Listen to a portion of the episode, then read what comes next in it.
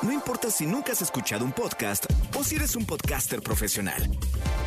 Únete a la comunidad Himalaya. Radio en vivo. Radio en vivo. Contenidos originales y experiencias diseñadas solo para ti. Solo para ti. Himalaya. Descarga gratis la app. No importa cómo estés, siempre puedes estar mejor. Mejor, mejor. Con Reavivadas.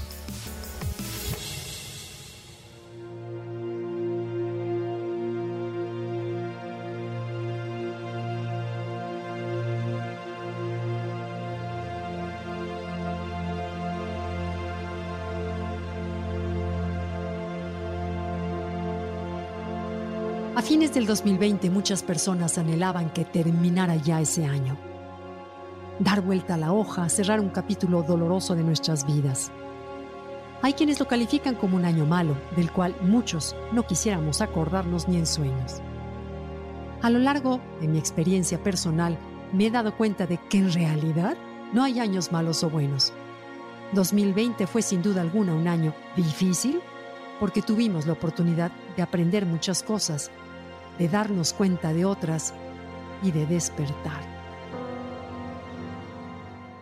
Juzgamos duramente al 2020. Fuimos capaces de perdonar, reír, aprender cosas nuevas y trabajar en cosas que no queríamos. Fuimos capaces de entender, quizá de no entender, pero aceptar lo que se nos presentó y desarrollar nuestra creatividad para subsistir, ¿cierto? Claudia aprendió, por ejemplo, a hacer lettering Siempre había querido y por una cosa u otra no se daba el tiempo. Hoy ha terminado ya varios cursos al respecto. Paola se certificó en el ejercicio que quería. Sí, así en línea y a diario enfrenta el reto de dar clases virtuales y motivar a sus alumnas a no bajar la guardia y continuar con la práctica. Aprendimos que la felicidad es más una decisión, una actitud que podemos, a pesar del aislamiento social en el que nos hallamos inmersos, estar cerca de los nuestros y decirles cuánto nos importan.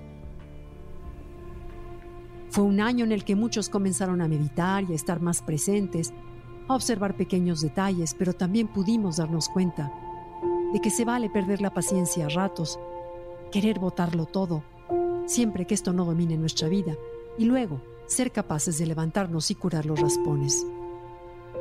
Algunos aprendieron a tocar un instrumento en línea, otros mejoraron sus notas con las clases virtuales o recibieron reconocimiento por ello.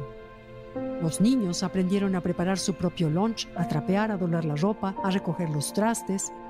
Los abuelos abrieron a las posibilidades de clases abiertas y retomaron clases escolares pendientes. Aprendieron a hacer videollamadas con sus nietos porque los extrañaban tanto que la dificultad ante la tecnología quedó en segundo plano. Y cuando la rutina diaria y el ajetreo se interrumpieron, nos reconectamos con los nuestros.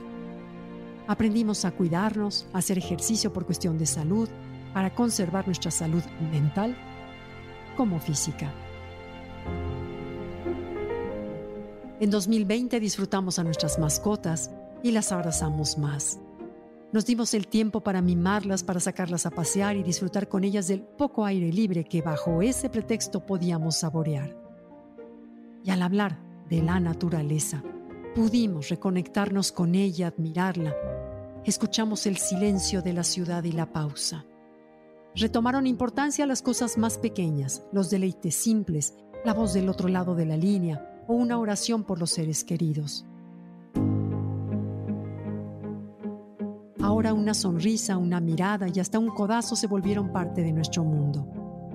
Desarrollamos fuerza de voluntad, el poder de esperar y ser pacientes, Trabajamos en la tolerancia, en la calidez dentro de nuestros hogares y hasta en el desorden de casa. Porque fuimos nosotros los que hicimos el trabajo rudo del aseo y con ello aprendimos también a valorar esa faena.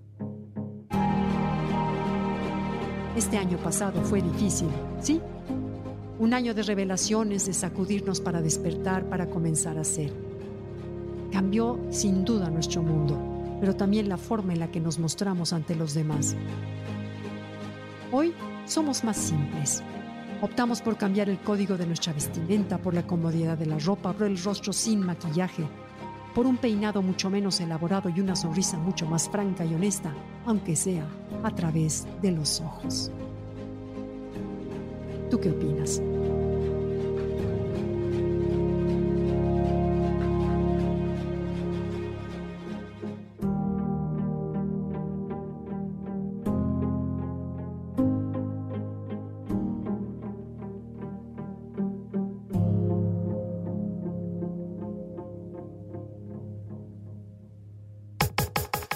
Comenta y comparte a través de Twitter. Gaby-Vargas. No importa cómo estés, siempre puedes estar mejor. Mejor, mejor. Con Gaby Vargas.